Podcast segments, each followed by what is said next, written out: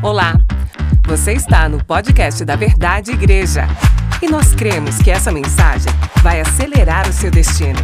Deus vai falar com você. Muito bom dia, você está na casa do Pai, você está no melhor lugar. Nesse lugar, quero incentivar você, desde o momento que você chega no, no estacionamento, já comece a ficar sensível àquilo que Deus quer ministrar ao seu coração.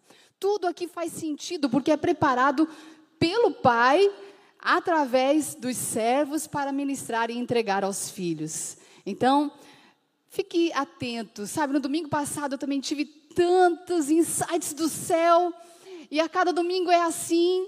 E hoje não vai ser diferente. Tem insights do céu para você, que faz sentido lá na sua vida, lá no seu dia a dia, na sua rotina. Então fique muito atento a tudo o que Deus quer falar particularmente com você. Amém? Estamos na série Acelere o seu destino e a terceira mensagem leva ao tema musculatura de vencedor. Você tem uma musculatura de vencedor? Você é um vitorioso? Nós vamos hoje ver pela palavra de Deus que nós já temos um DNA, já faz parte de nós vencer, mas existe uma musculatura que precisa ser exercitada. O exercício cabe a nós. Sabe, queridos, a igreja ela é sobrenatural. Você está num ambiente sobrenatural. A igreja se move no sobrenatural. Semana passada, quando o pastor falou que ó, a, a combinação do vento com o fogo faz labaredas. Labaredas estão nesse lugar. O Espírito Santo está enchendo o nosso coração para que nós não sejamos pessoas na média. Na média, simplesmente, mas acima da média não por nós, mas para que o Pai seja glorificado na nossa vida, para que Deus seja visto em algo diferente na vida dos filhos, fazer a diferença nesse mundo. Eu quero convidar você a começar comigo abrindo aí então sua Bíblia em Josué capítulo 1, verso 9. Josué foi um grande homem corajoso, e eu quero iniciar essa mensagem com esse versículo, Josué 1, 9 essa palavra que talvez você já falou a você mesmo tantas vezes, e ela diz assim: Não fui eu que lhe ordenei, seja forte e corajoso. Não se apavore, nem se desanime, pois o Senhor, o seu Deus, estará com você por onde você andar. Aleluia. Há uma, há uma palavra, há uma ordem de Deus para nos esforçarmos. Essa, essa palavra ser, Seja forte e corajoso. O verbo ser está aplicado aqui no imperativo e ele indica ação. Está indicando atitude, ação. Seja forte e corajoso. Deus, ele tem uma ordem para nós, para que nós estejamos nos esforçando. Esforço é intensificação de forças. É você colocar, estar disposto a colocar toda a sua energia na, no cumprimento de, de algumas tarefas, de determinados projetos, coisas, mas você está disposto a colocar a sua energia, aquilo que você tem. Você não economiza energias para nada, mas está disposto a gastá-las. E daí essa palavra já vem me perguntando se eu sou uma pessoa esforçada. Eu sou uma pessoa esforçada. Eu estou disposta a usar todos os meus esforços para alcançar em tudo as melhores, é, as melhores conquistas, os melhores resultados. Esse versículo ele traz duas verdades. Eu me esforço e Deus me ajuda. Deus me ajuda e eu me esforço. Eu me esforço e Deus me ajuda. Eu, eu me esforço, Deus me ajuda. São duas coisas que caminham junto. São duas coisas juntamente estão caminhando na nossa vida. E quando você olha para a vida de Josué, você vai ver, uau, ele realmente precisava ser forte e corajoso. Ele enfrentaria inimigos grandes, ele desapossaria cidades, ele destruiria muralhas ah, com poder de oração e de fé. Esse homem realmente precisou ser forte e corajoso. Mas não é só ele. Eu e você, nós precisamos ser fortes e corajosos. Eu e você, nós precisamos nos esforçar. As resistências enfrentadas são proporcionais às conquistas a serem alcançadas. Cada conquista que você visualizou, como diz nosso pastor, eu vi o futuro, gostei dele e estou correndo para lá. Cada conquista que você visualizou, meu irmão, você vai enfrentar resistências. E eu não estou com isso dizendo que você deve ter uma visão negativa da vida, que você deve ser pessimista. Eu não estou profetizando o caos. Eu estou sendo bíblica. Eu estou olhando para a palavra de Deus e vendo que isso é uma realidade. As conquistas que nós visualizamos, elas terão oposições. Terão oposições. Porém, para enfrentar essas oposições, Deus, Deus deu a mim e a você um DNA. Deus nos deu uma capacidade. Olha Romanos 8, 37. Mas em todas essas coisas somos mais do que vencedores, por meio daquele que nos amou. Não é vencedores, é mais do que vencedores, por meio daquele que nos amou. Quando Paulo fala isso aos Romanos, no versículo anterior ele está dizendo assim: não será a tribulação, nada me afastará do amor de Deus. Não vai ser a tribulação, não vai ser a angústia, a perseguição, a fome, a nudez, a escassez, a espada. Em tudo isso, eu sou mais do que vencedor. Mais do que vencedor. Você já é mais do que vencedor, independente do que faça. Nós já somos mais do que vencedores. E é incrível observar como Deus ele escolhe pessoas fracas.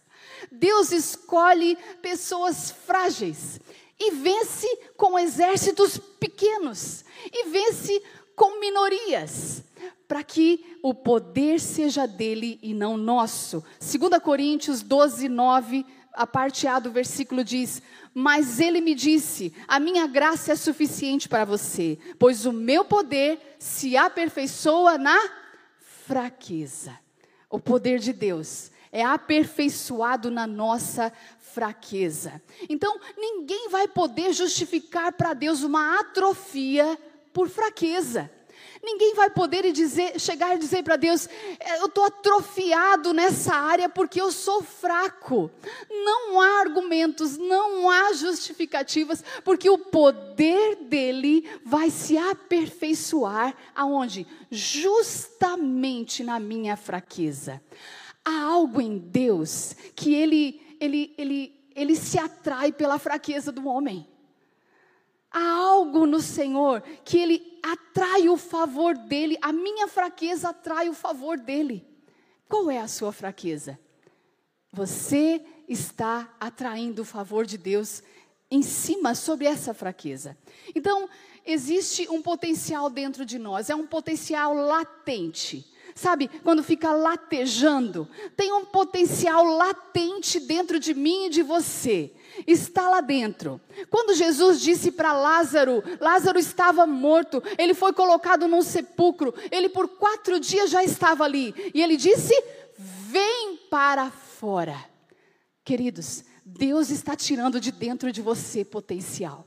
Potencial está latente aí dentro, mas as circunstâncias estão dizendo, Jesus está dizendo, vem para fora. Pedro, Maria, João, Lucas, vem para fora o seu potencial, porque eu conheço o que tem aí dentro. Jesus conhece o que tem dentro de nós. E ele está trazendo para fora o potencial. Agora você pensa, se Jesus disse para Lázaro que estava morto, que havia potencial de vida, Imagine eu e você que estamos vivos, que estamos vivendo, que estamos com a nossa vida à disposição do Senhor. Ele tem muita coisa para fazer em nós. Então, é preciso nascer em nós essa, essa, esse desejo, essa necessidade e pensar: tem algo mais. Assim como a Mari acabou de testemunhar, tem algo mais, não pode ser só isso. Não chegou o fim, não é só até aqui. Não, tem algo mais. Eu quero romper essas portas, eu quero tirar essas pedras do sepulcro onde Lázaro estava. Eu quero ir para fora, eu quero ir para fora, porque está latente aqui dentro um potencial que é a vida de Deus dentro de nós. O processo é tão importante quanto o destino. Durante o processo, é durante o processo que se cria uma musculatura capaz de suportar qualquer situação. É no processo que está acontecendo a, o treinamento da sua musculatura, da minha musculatura. Você está vivendo hoje um processo. Todos nós estamos em determinada fase, a qual estamos sendo levados e conduzidos por Deus a um processo. Se você olha no mundo dos esportes, você vê, do nada, uma pessoa aparece e ela ganhou uma competição, e ela alcança renome, e ela alcança um, uma posição dentro daquela, daquele, daquele grupo de, de atletas. Mas não se considera muitas vezes os anos e anos e anos e anos e mais anos que aquela pessoa esteve desenvolvendo a sua musculatura, que aquela pessoa esteve em treinamento. Então, se nós olharmos para os esportes, eles comprovam que coisas comuns, que coisas fora do comum, podem ser alcançadas por pessoas comuns.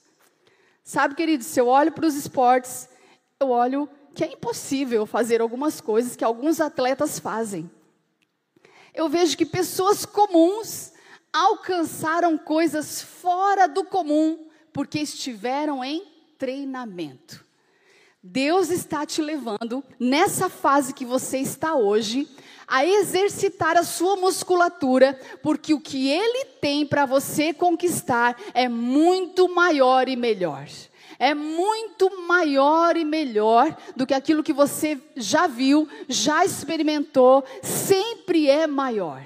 Sempre é maior. Eu profetizo sobre a sua vida que está chegando um tempo, um tempo de ver coisas maiores, um tempo de ver coisas melhores, um tempo de ver coisas grandiosas que vai fazer sentido tudo o que você passou até aqui que vai fazer sentido tudo o que você viveu para desenvolver a musculatura. Esse tempo está chegando. Aleluia! Esse tempo está chegando. E daí você não entende. Você olha para a vida de alguns irmãos, você não entende. Como que pode?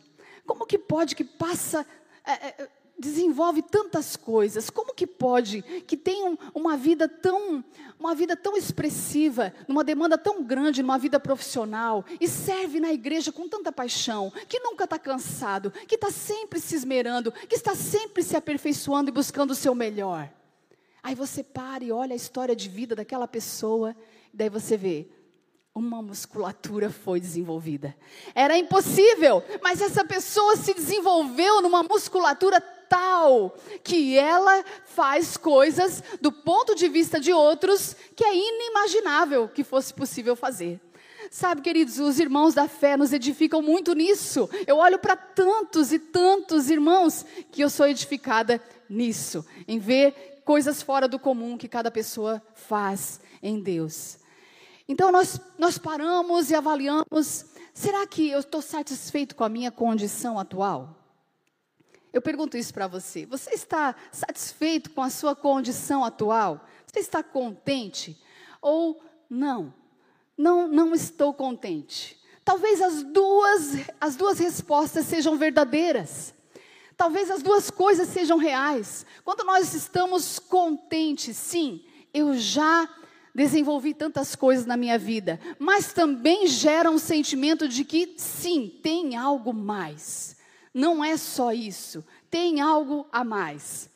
Nós olhamos Davi, Davi, quando ele chega naquela batalha diante de Golias, ele diz, ele está inspirado pela vida dele, pelo que ele já viveu. Eu já matei o urso, eu já matei o leão, eu posso matar Golias.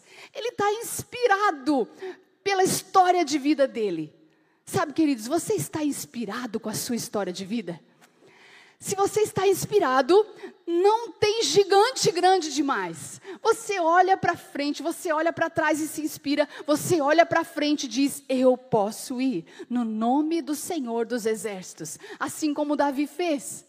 E assim, vencedores aparecem sem muito anúncio eles se destacam porque estão preparados na sua musculatura, naquele treinamento árduo, difícil, que passaram, mas que suportaram, que venceram e que estão preparados para coisas maiores.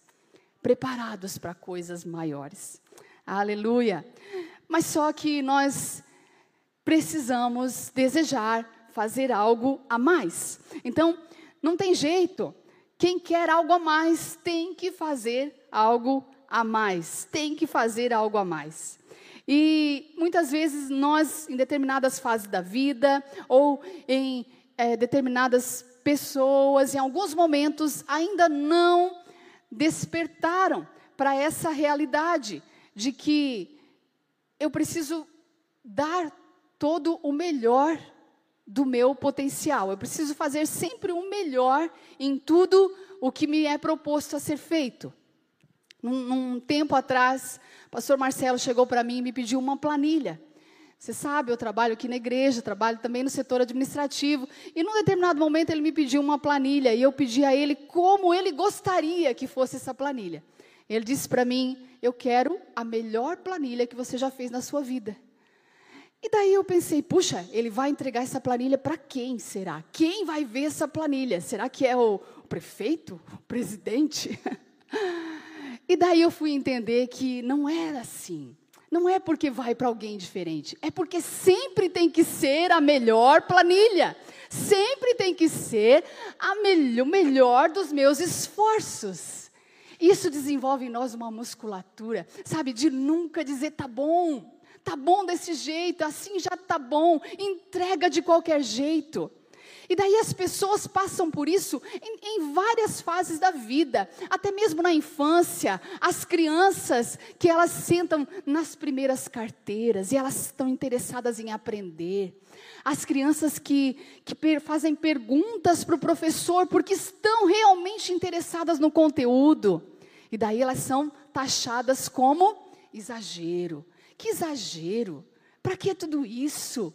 É muita coisa. Fica mais acomodado que é melhor. Deixa que outro faz. Sim, não há nada de errado. Não tem nenhum problema em deixar que outro faça. Mas, queridos, são justamente essas pessoas inconformadas com o comum que alcançam lugares melhores e maiores, que desenvolvem sua fé. Eu me esforço, Deus me ajuda. Eu me esforço, Deus me ajuda. Eu me esforço, Deus me ajuda. Aleluia. É dessa forma. São essas pessoas, em todos os lugares nós vamos ver pessoas assim, na vida profissional, Quantos pensam que fazer o melhor para o patrão é ser puxa-saco? Quantos pensam isso? E não é, é desenvolver a sua musculatura e fazer o seu melhor, como que para o Senhor e não aos homens. Eu estou fazendo para Deus tudo o que faço. Se é para limpar o chão, eu vou limpar para a glória de Deus. Se é para pregar aqui, eu vou pregar para a glória de Deus. Se é para cuidar das crianças, eu vou fazer para a glória de Deus. Tudo o que eu faço é para a glória de Deus e nada menos que o melhor para Ele, para Ele. Aleluia. Aleluia. Então você precisa enfrentar essas oposições. Muitas vezes de pessoas que dizem, tá bom, fica com aquilo que é comum. E nós precisamos ser então pessoas de atitude. E eu quero falar agora três coisas sobre atitudes. Atitudes. Uma nova atitude é capaz de superar tentativas frustradas. Uma nova atitude me leva a superar frustrações. Porque não é, não, não tem problema em falhar. Problema é parar. Problema é estacionar, é estagnar, é atrofiar. Não tem problema em errar. O problema é não continuar. Uma nova atitude anula o poder de um bom argumento. ser uma pessoa de atitude. Ser uma pessoa que tem sempre uma atitude, uma próxima atitude para reverter situações.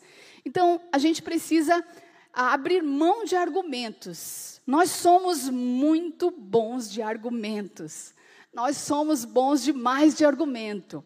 Quer ver um argumento muito bom que convence quem está ouvindo? Eu não tenho tempo. Tempo é o argumento mais usado. Porém, aquele que quer fazer alguma coisa arruma tempo. E aquele que não quer fazer arruma uma desculpa. Tempo. Então, vencer a nossa capacidade de argumentar, abrir mão, abrir mão de argumentos, ir logo para esse convencimento de fazer o melhor. E terceiro ponto, uma atitude é melhor do que uma velha desculpa. Uma nova atitude é melhor do que uma velha desculpa. Pior do que argumentos são velhas desculpas, não é? Se você tem coisas na sua vida que você se alguém te questionar por que você faz assim, e você diz, porque eu sempre fiz assim. Hum, questione, questione isso, questione-se. Eu sempre faço assim, porque sempre deu certo assim. Tem algo maior e melhor atrás de uma nova atitude. Uma nova atitude.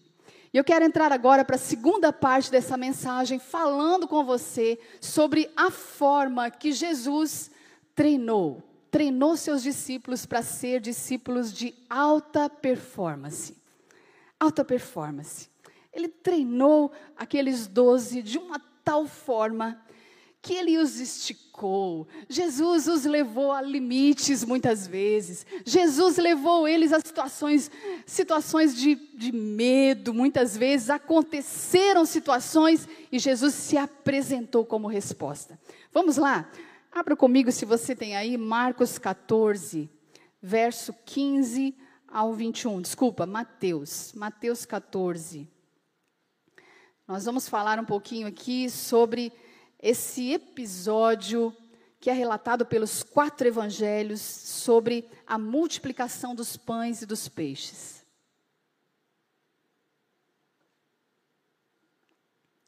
Mateus 14, do 15 ao 21, diz assim: Ao cair da tarde, os discípulos aproximaram-se dele e disseram: Este é um lugar deserto, já está ficando tarde. Manda embora a multidão para que possam ir aos povoados comprar comida. Respondeu Jesus: Eles não precisam ir. Deem-lhes vocês algo para comer. Eles lhe disseram: Tudo que temos aqui são cinco pães e dois peixes. Tragam-nos aqui para mim, disse ele. E ordenou que a multidão se assentasse na grama. Tomando os cinco pães e os dois peixes, olhando para o céu, deu graças e partiu os pães. Em seguida, deu-os aos discípulos e estes à multidão. Todos comeram e ficaram satisfeitos, e os discípulos recolheram doze cestos de pedaços que sobraram. Doze cestos cheios de pedaços que sobraram. Os que comeram foram cerca de cinco mil homens, sem contar mulheres e crianças. Vamos ver a forma como Jesus ele ele trabalhava com os discípulos, levando-os a extrair o melhor do seu potencial. Primeiro ponto, encare os fatos. Encare a situação. Encare a realidade daquilo que você está vendo. Nós temos, a vida nos propõe, nos sugere problemas, circunstâncias, e muitas vezes problemas que parecem insolúveis, que parecem que não têm solução, que parecem sem saída. Eles estavam naquela situação e o versículo 15 fala: Ao cair da tarde, os discípulos aproximaram-se dele e disseram: Este é um lugar deserto e já está ficando tarde. Manda embora a multidão para que possam ir aos povoados comprar comida. Tudo bem? Tudo bem. Eles estavam interessados que aquelas pessoas precisavam comer algo humano e natural. Ia ser noite daqui a pouco, no deserto, o frio vem muito forte à noite, as pessoas estavam com fome. Mas diante dos problemas, nós temos duas, duas opções.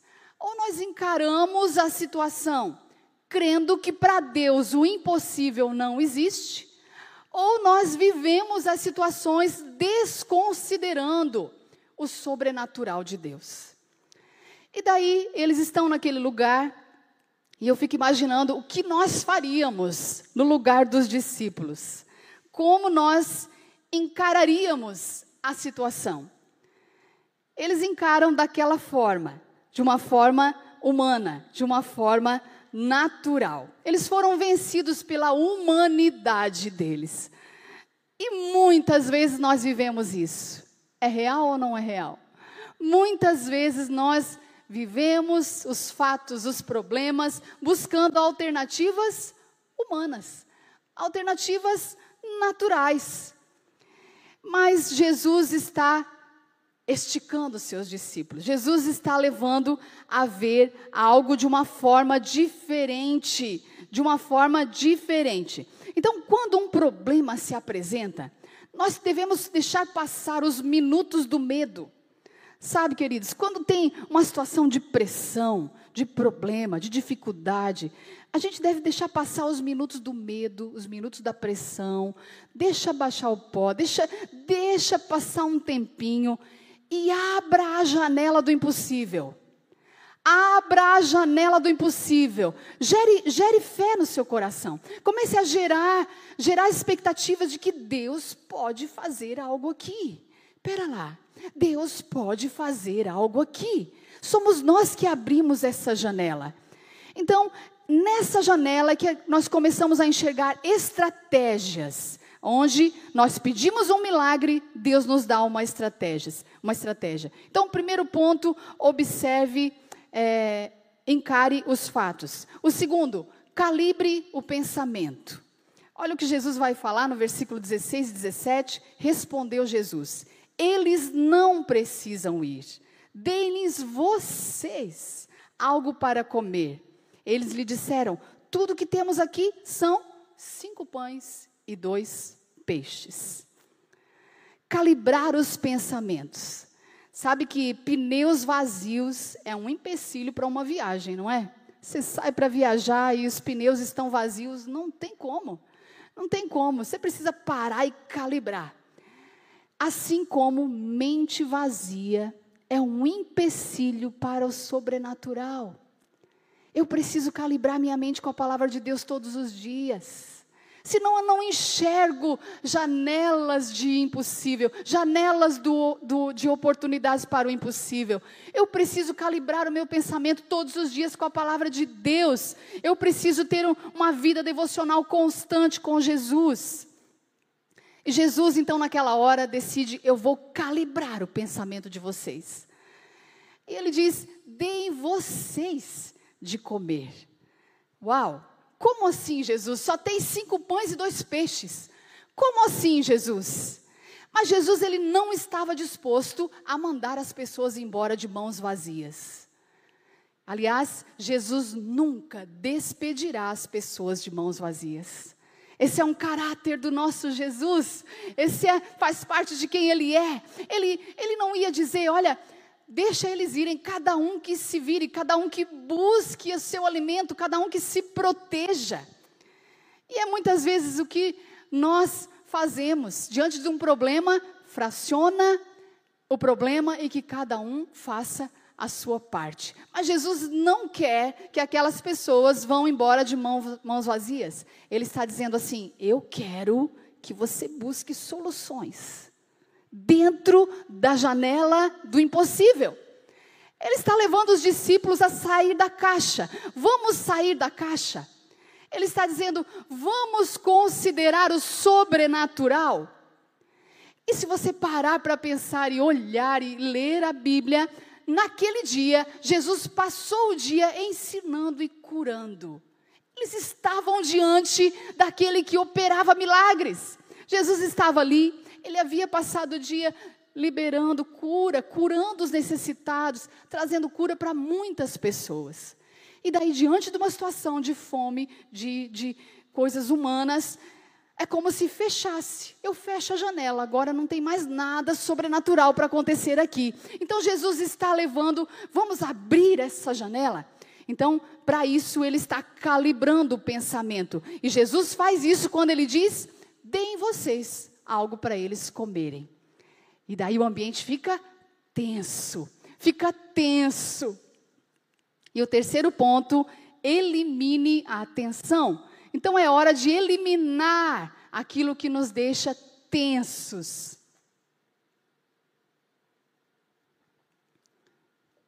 Em situações desfavoráveis, em problemas. Versículo 18 diz: Tragam-nos aqui para mim, disse ele. Então Jesus primeiro disse: Deem vocês. Mas o que, que nós temos? Cinco pães e dois peixes. Então traga aqui para mim. Traga para mim o recurso que você tem. São só cinco pães e dois peixes? Traga para mim.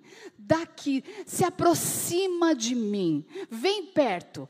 É, é, é, é perceptível que naquele momento é como se a pressão ela baixasse. Uau, Jesus vai resolver.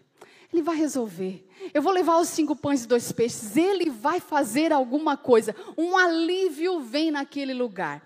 Então, queridos, eu e você, nós precisamos desse, desse escape. Eu e você, nós temos que ir para o lugar onde a, a pressão, a tensão é eliminada. O segredo está com quem você faz aquilo que faz. Se Jesus está com você por toda parte, há uma promessa de descanso para o seu coração. Há uma promessa. Há uma promessa. Há uma promessa de descanso para o nosso coração. Se Jesus está conosco por onde quer que nós formos, há uma promessa de descanso. Então, quando vemos Jesus chamando o problema para si, depois de exigir o máximo da musculatura de fé dos seus discípulos, ele está treinando, esticando, ele está preparando, ele está trazendo a flecha para trás, dando pressão para que ela vá longe. Então, nesse momento, ele mesmo elimina a atenção. Ele mesmo elimina a atenção. E o último ponto, prepare o milagre. Uau! Prepare Prepare o milagre. Aquela mulher que ela estava com os filhos para serem escravizados porque ela não tinha com que pagar as despesas, o, o profeta disse a ela: prepare o milagre, busque as vasilhas. Eu quero liberar sobre você, prepare o seu milagre. Prepare o milagre. O milagre é preparado.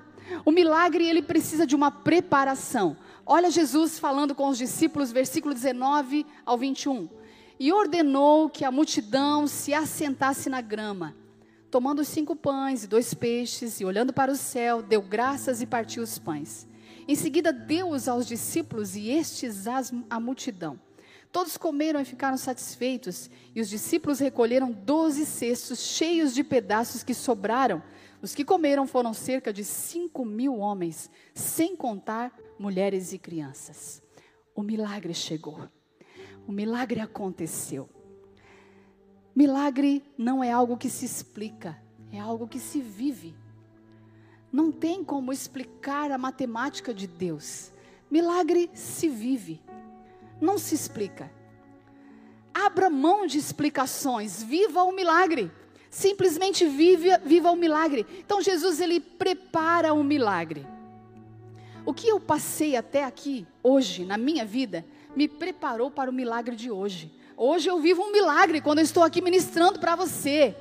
No culto das 11 já tem outro milagre esperando para mim. Então, o que você passou hoje, até hoje aqui na sua vida, está te preparando para o milagre que você está por viver, que você vai viver na sua vida. Então, sentar-se e acalmar-se era assim: vai ficar tudo bem, fica em paz vai dar tudo certo. Jesus está andando com você, vai dar tudo certo. Ele está junto, ele está perto. Ele não desistiu, ele não abandonou, ele não se cansou, ele não foi embora, ele permaneceu junto com a multidão. Vai dar certo, o milagre vai chegar. Como? Não sei, mas vai chegar. Aleluia, vai chegar. Porque Ele é fiel. Então, sentar, acalmar, eliminar a tensão, preparar o milagre. Preparar o milagre. Traga para mim. E daí Jesus olha para o céu, agradece. Ele não diz, Pai, olha só, são só cinco pães e dois peixes, não vai dar. Ele não diz, Pai, é muita gente, não tem como. Não. Jesus agradece, Pai, obrigada. Obrigada. Ele agradece. E o milagre se multiplica nas suas mãos. E ele entrega aos discípulos e todos comem e se fartam de forma a sobrar, a sobrar. Sabe, queridos, gere confiança na sua família. Gere confiança primeiro em você mas gere confiança nos ambientes onde você está. Diga para as pessoas: vai dar tudo certo. Jesus não despede ninguém de mãos vazias, não. Vai dar tudo certo. Fique calmo, fique em paz, fique em paz. Vai dar tudo certo. Nós precisamos, quando chegar os cinco pães e dois peixes na nossa mão, nós precisamos combater a ingratidão e ter uma postura de gratidão.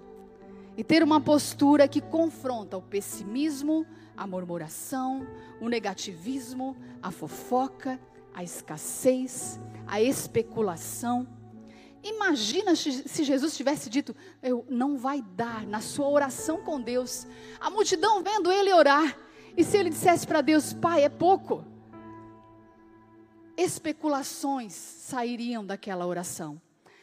Queridos, você precisa ter uma postura diante do Pai, diante das pessoas, mesmo que você tenha somente cinco pães e dois peixes. Nós precisamos preparar o milagre. O milagre exige uma preparação de fé. Eu me esforço, Deus me ajuda. Eu me esforço e Deus me ajuda. Aleluia, aleluia.